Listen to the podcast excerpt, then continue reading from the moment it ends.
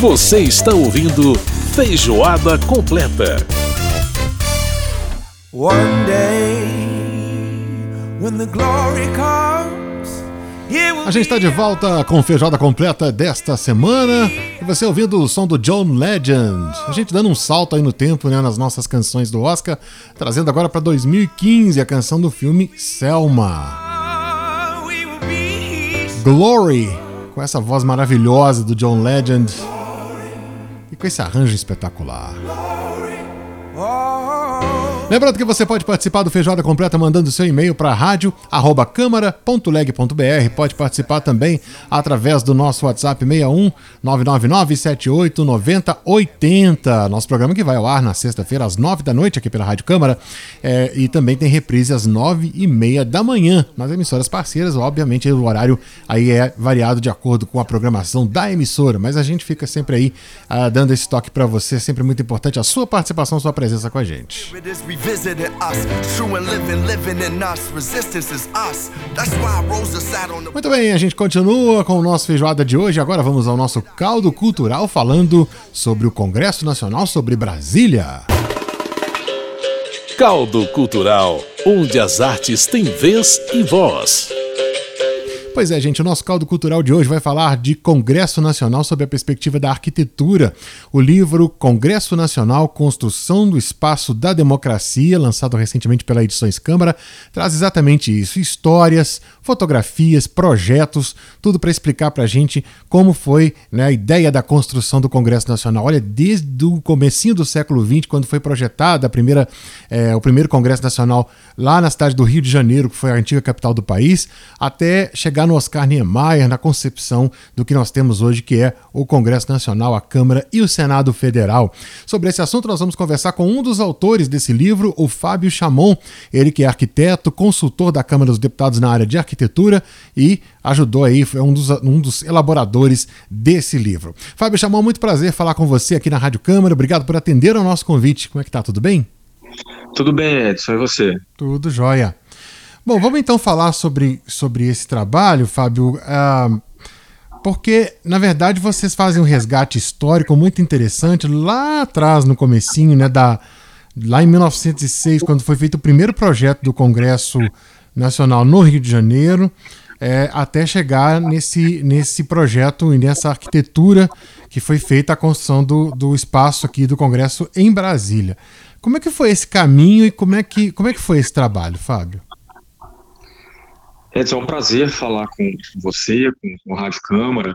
É, eu sou arquiteto da Câmara dos Deputados, né, e conjuntamente com o colega arquiteto também, doutor Elcio Gomes, a gente formatou esse livro, é, em princípio, para os 60 anos da cidade, né? É, acontece que, pelos efeitos da pandemia, infelizmente, a gente não conseguiu publicar a tempo. Mas esse livro, na verdade, ele traz é, um conteúdo bastante rico de informação da arquitetura, que parte desse material que ele contém advém dos nossos próprios projetos na Câmara.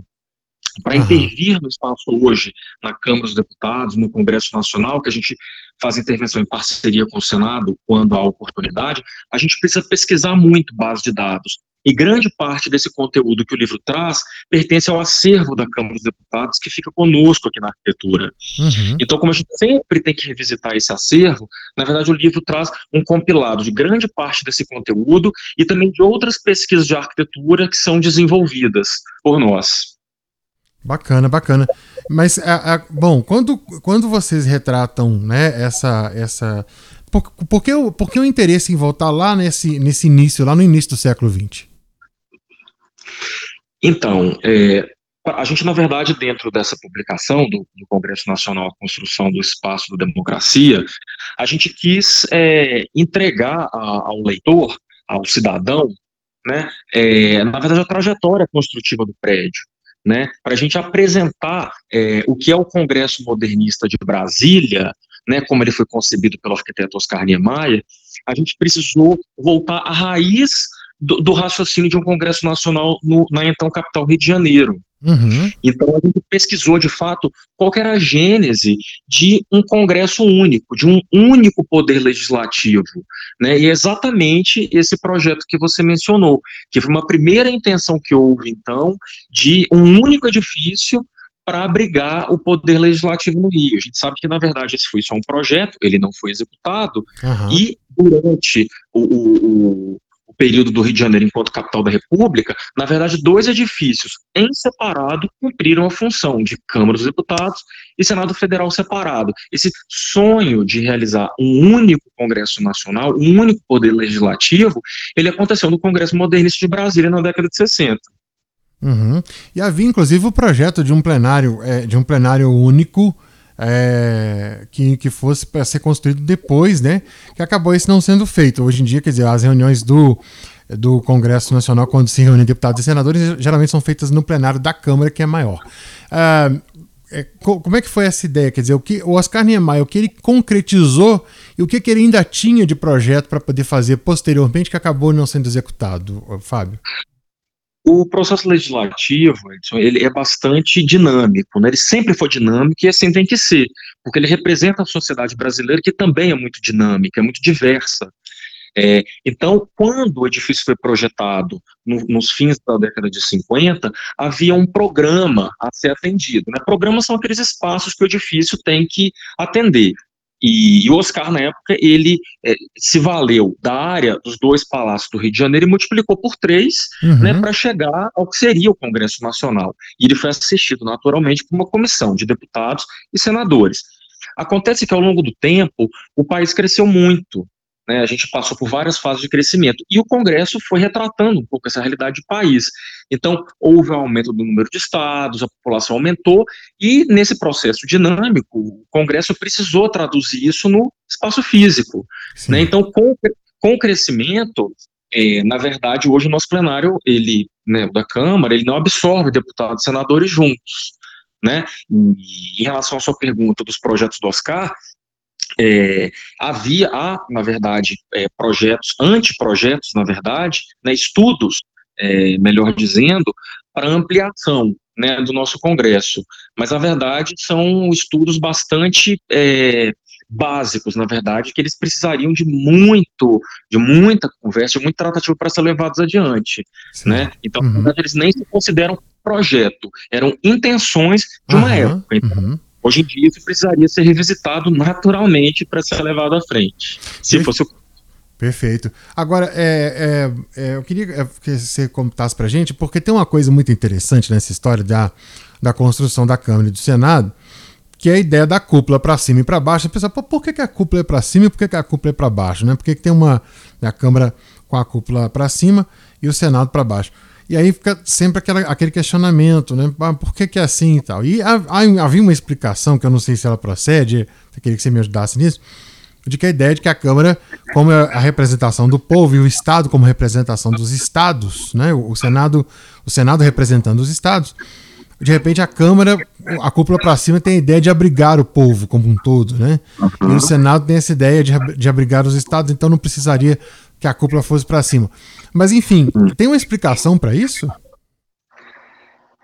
Tem. É, assim, primeiro eu acho é interessantíssimo que as pessoas se apropriem do, do, do edifício, da geometria do edifício, da solução final, para criarem né, explicações que são próprias. Assim, é uhum. muito interessante, né? É, a gente, enquanto arquiteto, a gente gosta assim, de ouvir esse, essas teorias populares, digamos as assim. Pessoas, as pessoas desenvolvem as suas próprias teses em cima do negócio. Né? Exato, e é interessantíssimo. Isso, na verdade, traduz um grande amor, né? Assim, de tentar o porquê daquilo, né? Isso indica uma surpresa. E assim, e está exatamente nessa palavra, surpresa, o motivo da cúpula da Câmara dos Deputados ser dessa forma. É, o Oscar Niemeyer teve várias fases de desenvolvimento de projeto. É, basicamente, a gente poderia dividir em cinco grandes fases. Brasília por si só é uma dessas fases. E nessa fase do Oscar, que era uma fase mais purista, de geometria mais simples, é, ele procurava tra trazer, através do objeto arquitetônico, a surpresa. Então, na verdade, é, as cúpulas sempre foram a tradução nos palácios né, de, de poderes pelo mundo afora, cúpulas sempre foram símbolo de poder, Uhum. Né, a gente pode observar na própria igreja, no, nos parlamentos, né, a gente pode pensar na imagem do Capitólio, por exemplo, no Congresso argentino, que é um exemplo mais perto. A cúpula sempre foi é, a representação do poder. Né? É, e no caso do Congresso, na reunião da Câmara dos Deputados com o Senado Federal, ele quer criar, através do plenário da Câmara dos Deputados, essa grande surpresa, porque o espaço da Câmara é maior do que o do Senado. Então, nada mais natural do que criar uma cúpula um pouco maior para a Câmara, né? Uhum. Tendo em vista a representatividade. E ele traz essa questão da, da, surpresa, né? Aonde no mundo a gente já viu uma, uma cúpula? Em cúpulas a gente já viu várias, né? Mas uma invertida, onde que isso existe? É, Só é. em Brasília. E, e, fora que tem uma questão também de é, geometria muito grande, que na verdade, se você olha o edifício, a, a fachada, a vista frontal dele, tem um elemento que a gente chama de equilíbrio assimétrico. Então, há uma proporção áurea, uma matriz que é lançada em cima dessa composição volumétrica, né? Então, assim, é um raciocínio, na verdade, muito sofisticado, tanto é que várias pessoas têm a impressão de que as torres, os edifícios anexo 1, eles estão no centro mas na verdade eles não estão, eles estão deslocados, justamente por essa é, ilusão de ótica que a arquitetura, através das cúpulas, cria. Fantástico isso, fantástico, Fábio. É, é muito, é muito bacana. O, o, livro traz, é, na verdade, o livro traz é, histórias, fotos, depoimentos. O que, que o leitor vai encontrar nessas páginas? O leitor vai encontrar é, documentos originais, do Congresso Nacional, que a gente possui dentro do nosso acervo. Ele vai encontrar esses projetos que a gente mencionou no início da nossa conversa, né, as intenções originais no Rio de Janeiro e também os palácios do Rio, né, ou seja, da onde a gente veio e o que chegamos, uhum. né, com o Congresso Nacional. Outro elemento muito interessante que o livro traz, de forma quase que inédita, são que não só o projeto final do Oscar, mas todas as variantes que ele cria. A gente apresenta várias variantes do Congresso Nacional no livro. Né? Então, assim, esse aqui é o projeto final, houve quase uma centena de estudos, a gente uhum. traz ele também. E a gente apresenta também parte da, é, da história dos personagens que são fundamentais dentro da história construtiva, que são os candangos, na verdade, que são, são figura central dentro dessa construção toda. Afinal de contas, o Congresso foi construído pelo povo para o povo. Uhum.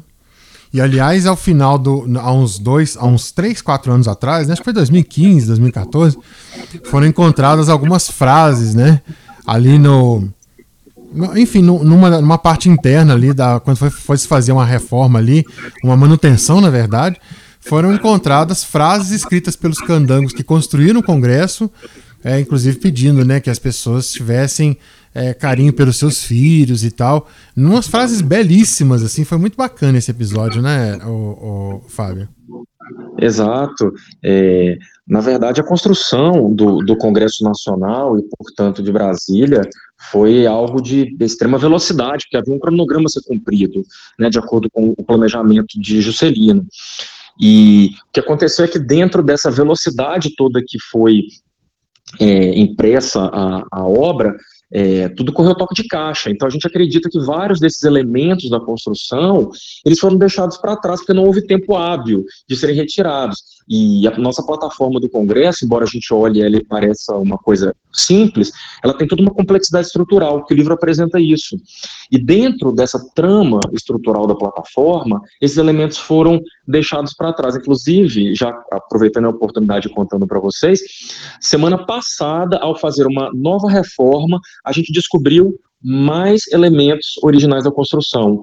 Foram dois martelos e, e luvas que a gente encontrou dentro da, da estrutura da plataforma. E eles estavam todos enferrujados, assim, foi incrível, assim, porque foi uma espécie de arqueologia brasiliense, se a gente poderia filosofar, uhum, assim, nesse uhum né? Porque é, esses elementos foram encontrados mergulhados, entre aspas, dentro da plataforma e tendo em vista todo o calor interno ali daquela estrutura, eles passaram por um processo natural de oxidação. Então eles estão é, bastante envelhecidos, né? Assim, na verdade, a gente ficou imaginando algo quase como uma cápsula do tempo. Então, a gente pode formular uma, uma hipótese de que, se ou, é, é já a segunda vez que a gente encontra esses elementos ali dentro, naturalmente, conforme as manutenções forem sendo realizadas, encontraremos outros. Pois é, é, lembranças deixadas aí pelos candangos e que fazem parte dessa bela história da construção do Congresso Nacional. Estou conversando aqui com o Fábio Chamon, ele é arquiteto, consultor da Câmara dos Deputados na área de arquitetura, ele é uh, um dos autores né, do livro Bra é, Congresso Nacional, a construção do espaço da democracia, que a gente está falando sobre ele aqui nessa celebração dos 61 anos da nossa capital, que foram comemorados agora no dia 21 de abril. Fábio, eu quero agradecer muito a sua presença aqui com a gente, foi uma preciosa conversa e um tempo muito, muito bacana para a gente aprender um pouco sobre a nossa própria história, a história de Brasília, a história do Congresso Nacional, que é né, a representação da sociedade através do voto, como as pessoas é, mandam para cá os seus representantes. E a gente contar um pouco dessa história é muito importante para poder a gente aprender um pouquinho e ter essa, essa visão né, do que, que é esse Congresso. Então, muito obrigado por participar com a gente e parabéns pelo trabalho, Fábio. Obrigado, Edson. Agradeço a oportunidade. Só queria deixar um último recado, claro. dizendo que a publicação ela é trilingue, então a gente modelou ela para o inglês e para o espanhol, justamente para ela comunicar né, com todos os, os, povos que vêm nos visitar, então a gente quer que as pessoas levem esse livro para fora do Brasil, e ela está disponível. É, o e-book é, e a versão física estão disponíveis no site da Livraria da Câmara. E, mas eu recomendaria fortemente o livro físico porque ele realmente está muito bonito e vale a pena, não só para a gente adquirir, para conhecer a nossa história, como para presentear alguém. Obrigadão pela entrevista, Fábio. Grande abraço. Hein? Abraço, Ed. Tudo de bom. Tá aí a participação do Fábio Chamon conversando com a gente, ele que é um dos autores desse belíssimo projeto, livro é, Congresso Nacional, Construção do Espaço da Democracia. Fica aí uma boa dica para você. E agora a nossa viagem pelo universo das canções que venceram o Oscar de melhor canção original termina exatamente em 2021. Aí o som da Her do filme Judas e o Messias Negro, a canção Fight for You, vencedora do Oscar desse ano, chegando aí no ano de 2021 com você. O Feijoada Completa desta semana teve a produção da Lucélia Cristina, a apresentação minha Edson Júnior. Muito obrigado pela sua audiência, pelo seu carinho. E a gente volta na semana que vem com mais Feijoada Completa, mais música, mais cultura, mais informação para você. E você fica aí com a Her, Fight for You, lutar por você. Grande abraço, gente, até semana que vem.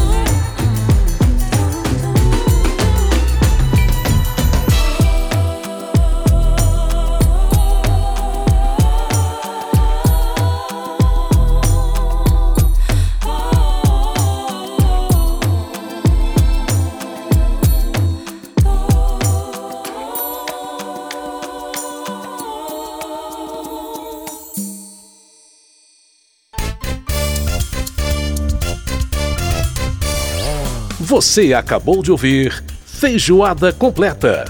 Música e informação com tempero especial para fechar os trabalhos da semana.